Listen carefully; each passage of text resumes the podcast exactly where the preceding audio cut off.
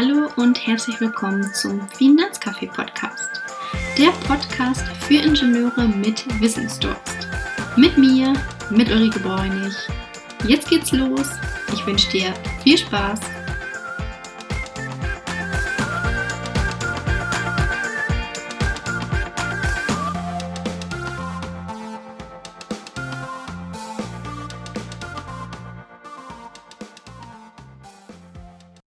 In dieser Folge möchte ich dir erzählen, was für mich einen guten Berater ausmacht, was meine Beratungsphilosophie ist und was der Mehrwert eines Finanzmaklers ist.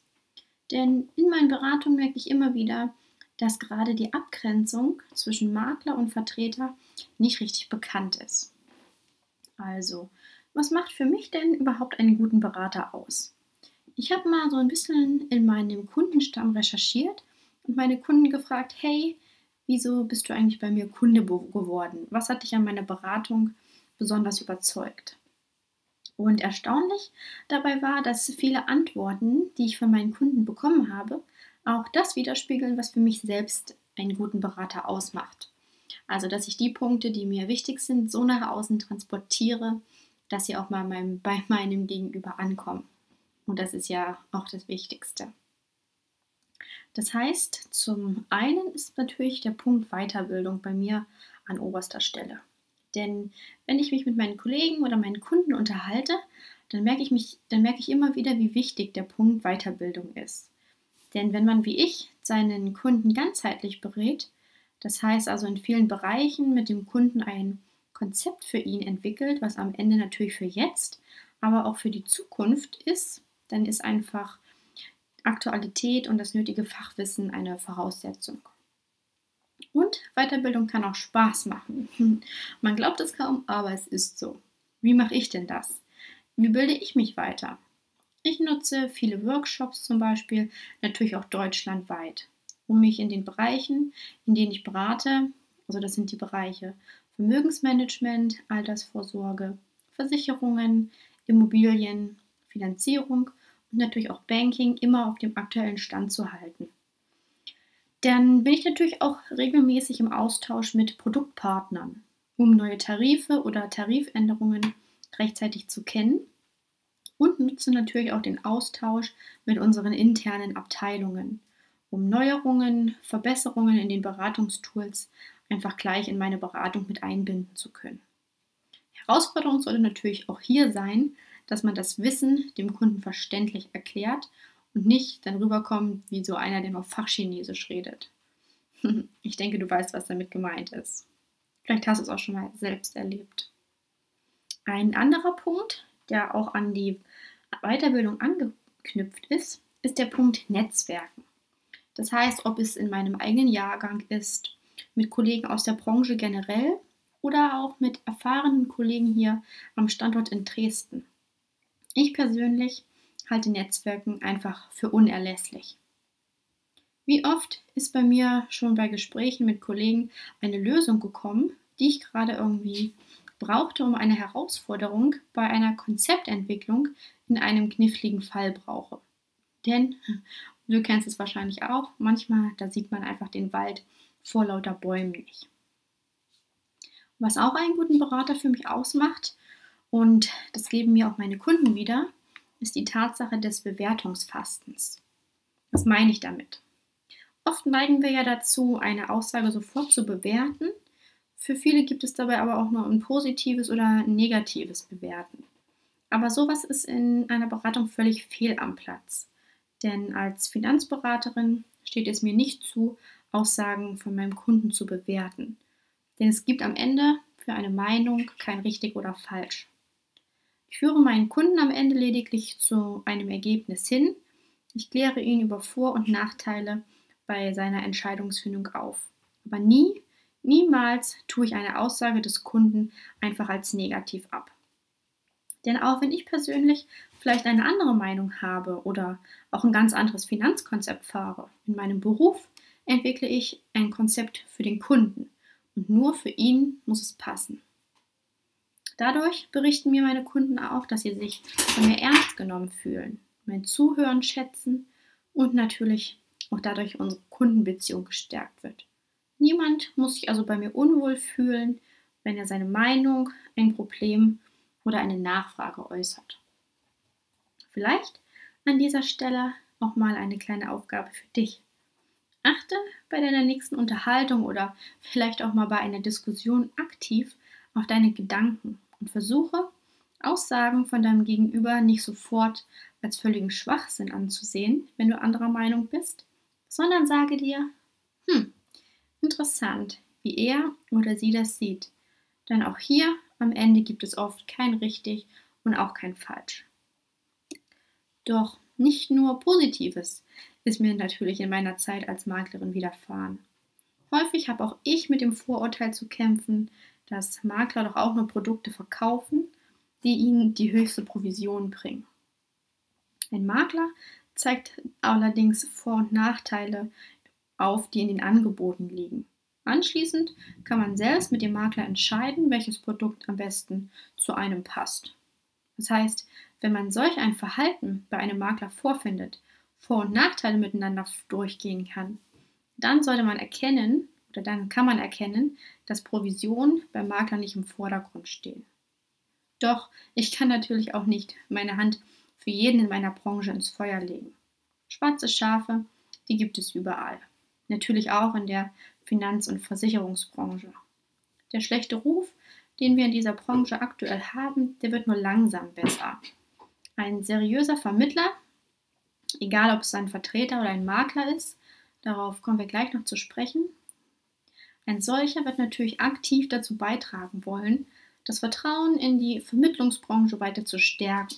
Denn am Ende ist jeder zufriedene Kunde, der überzeugt von der Redlichkeit und natürlich auch von der Verlässlichkeit seines Beraters ist, denn der trägt dazu bei, das Vertrauen in diesen spannenden und natürlich auch mega interessanten Beruf Stück für Stück wieder zurückzubringen. Wichtig ist also, genau hinzuschauen, wie ein Berater arbeitet. Ich lege meinen Kunden und auch meinen Interessenten immer wieder ans Herz, sich selbst ein Bild von mir und meiner Arbeitsweise zu machen. Denn Medien und die Außenwelt versuchen einen oft zu verwirren. Ich vergleiche es immer mit dem eigenen Lieblingsfilm. Wenn ich den zum Beispiel einfach mal google, dann werde ich sicherlich nicht nur positive Sachen darüber finden und lesen. Aber dennoch, am Ende habe ich mir ja schon meine eigene Meinung zu dem Film gebildet und am Ende bleibt dieser Film auch mein Lieblingsfilm. Und das Vergütungssystem entscheidet ganz sicherlich nicht am Ende darüber, ob ein Berater gut oder schlecht ist. Denn gucken wir einfach mal auf die Branche Kfz-Mechatroniker oder Zahnärzte. Wenn die etwas wirklich verkaufen wollen, dann tun sie es.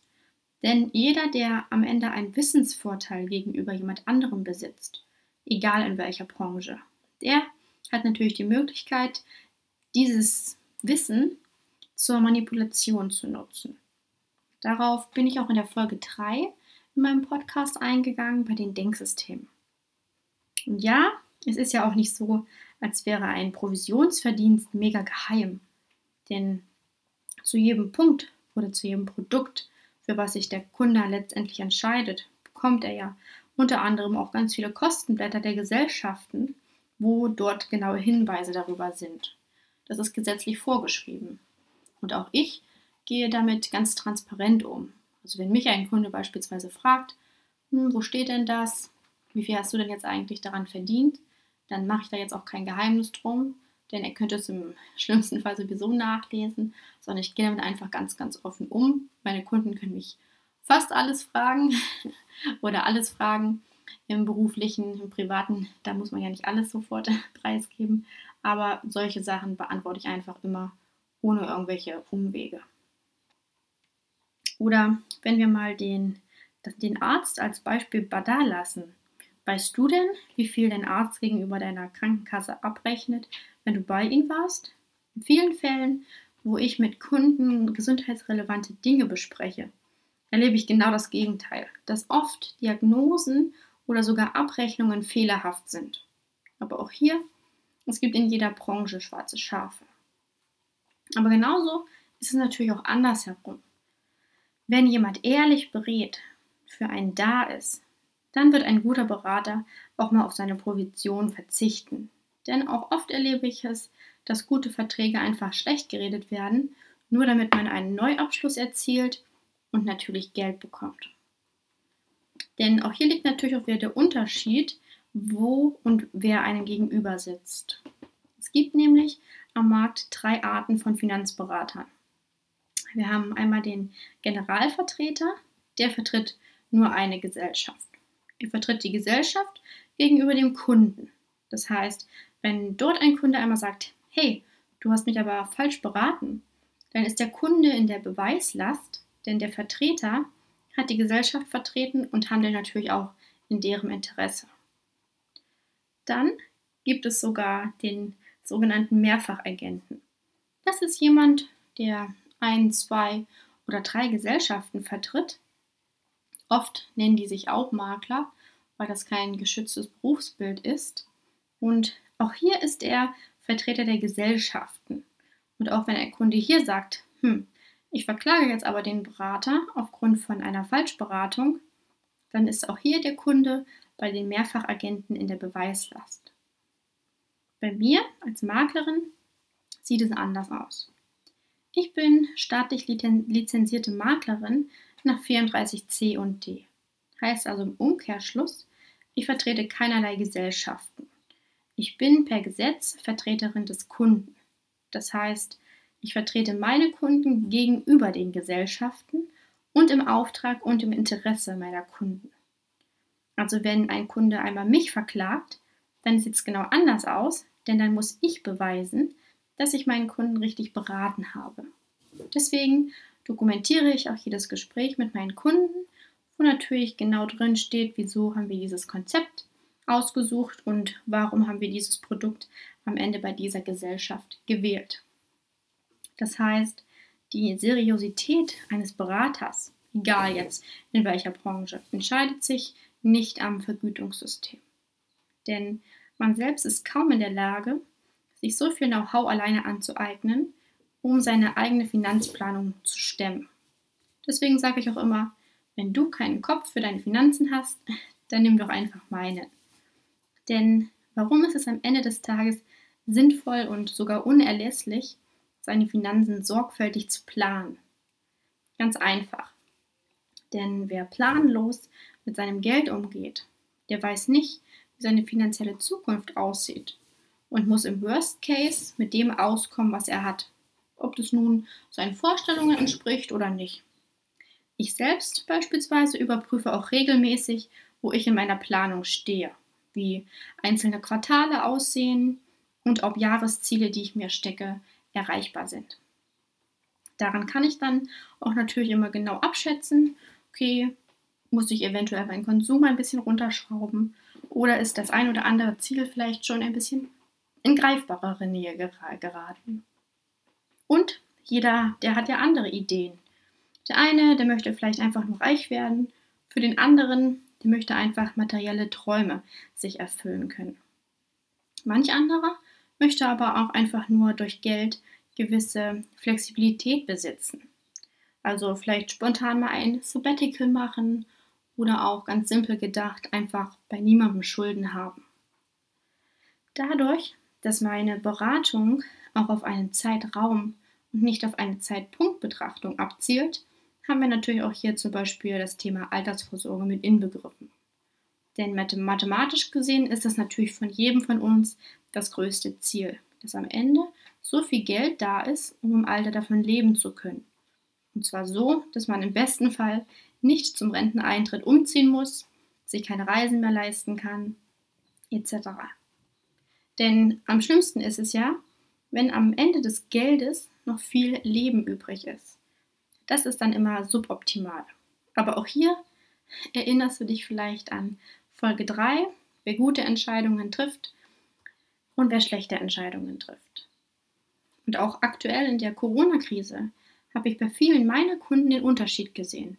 Kunden, die ihr Geld strategisch planen und auch mit meinem strategischen Kontenmodell arbeiten, hatten jetzt weniger Überlebensangst in der Krise als zum Beispiel Kunden, die ich von einem ausgeschiedenen Kollegen übernommen habe, mit dem ich im Beratungsprozess vielleicht noch nicht so weit war oder die das Ganze noch nicht für sich genutzt haben. Und das ist auch der Grund, wo es in der nächsten Folge einmal um mein strategisches Mehrkontenmodell geht. Das ist auch aktuell der stärkste Punkt in Sachen Weiterempfehlung bei mir. Deswegen möchte ich das auf keinen Fall vor dir geheim halten. Freue dich schon mal darauf.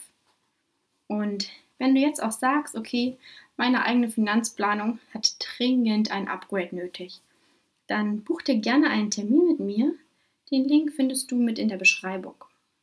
Und wie läuft das Ganze dann ab? Wir schauen in einem kurzen Telefonat, okay, was sind deine Herausforderungen, was sind deine Fragen und wie kann ich dir speziell helfen? Und kann ich dir überhaupt helfen? Passt die Chemie zwischen uns? Danach biete ich dir in einem kostenfreien 1,5-stündigen Termin an, dass wir einfach mal deine individuelle Budgetplanung vornehmen. Wir erstellen also dein individuelles Konzept. Danach kannst du entscheiden, ob du dieses Konzept jetzt für dich nutzen willst und umsetzen. Und wenn ja, dann überprüfe ich natürlich alle deine bestehenden Verträge und schaue selbstverständlich, inwieweit diese in dein gewünschtes Konzept passen und betreue diese natürlich dann auch. Wichtig dabei, hier entstehen keinerlei Kosten.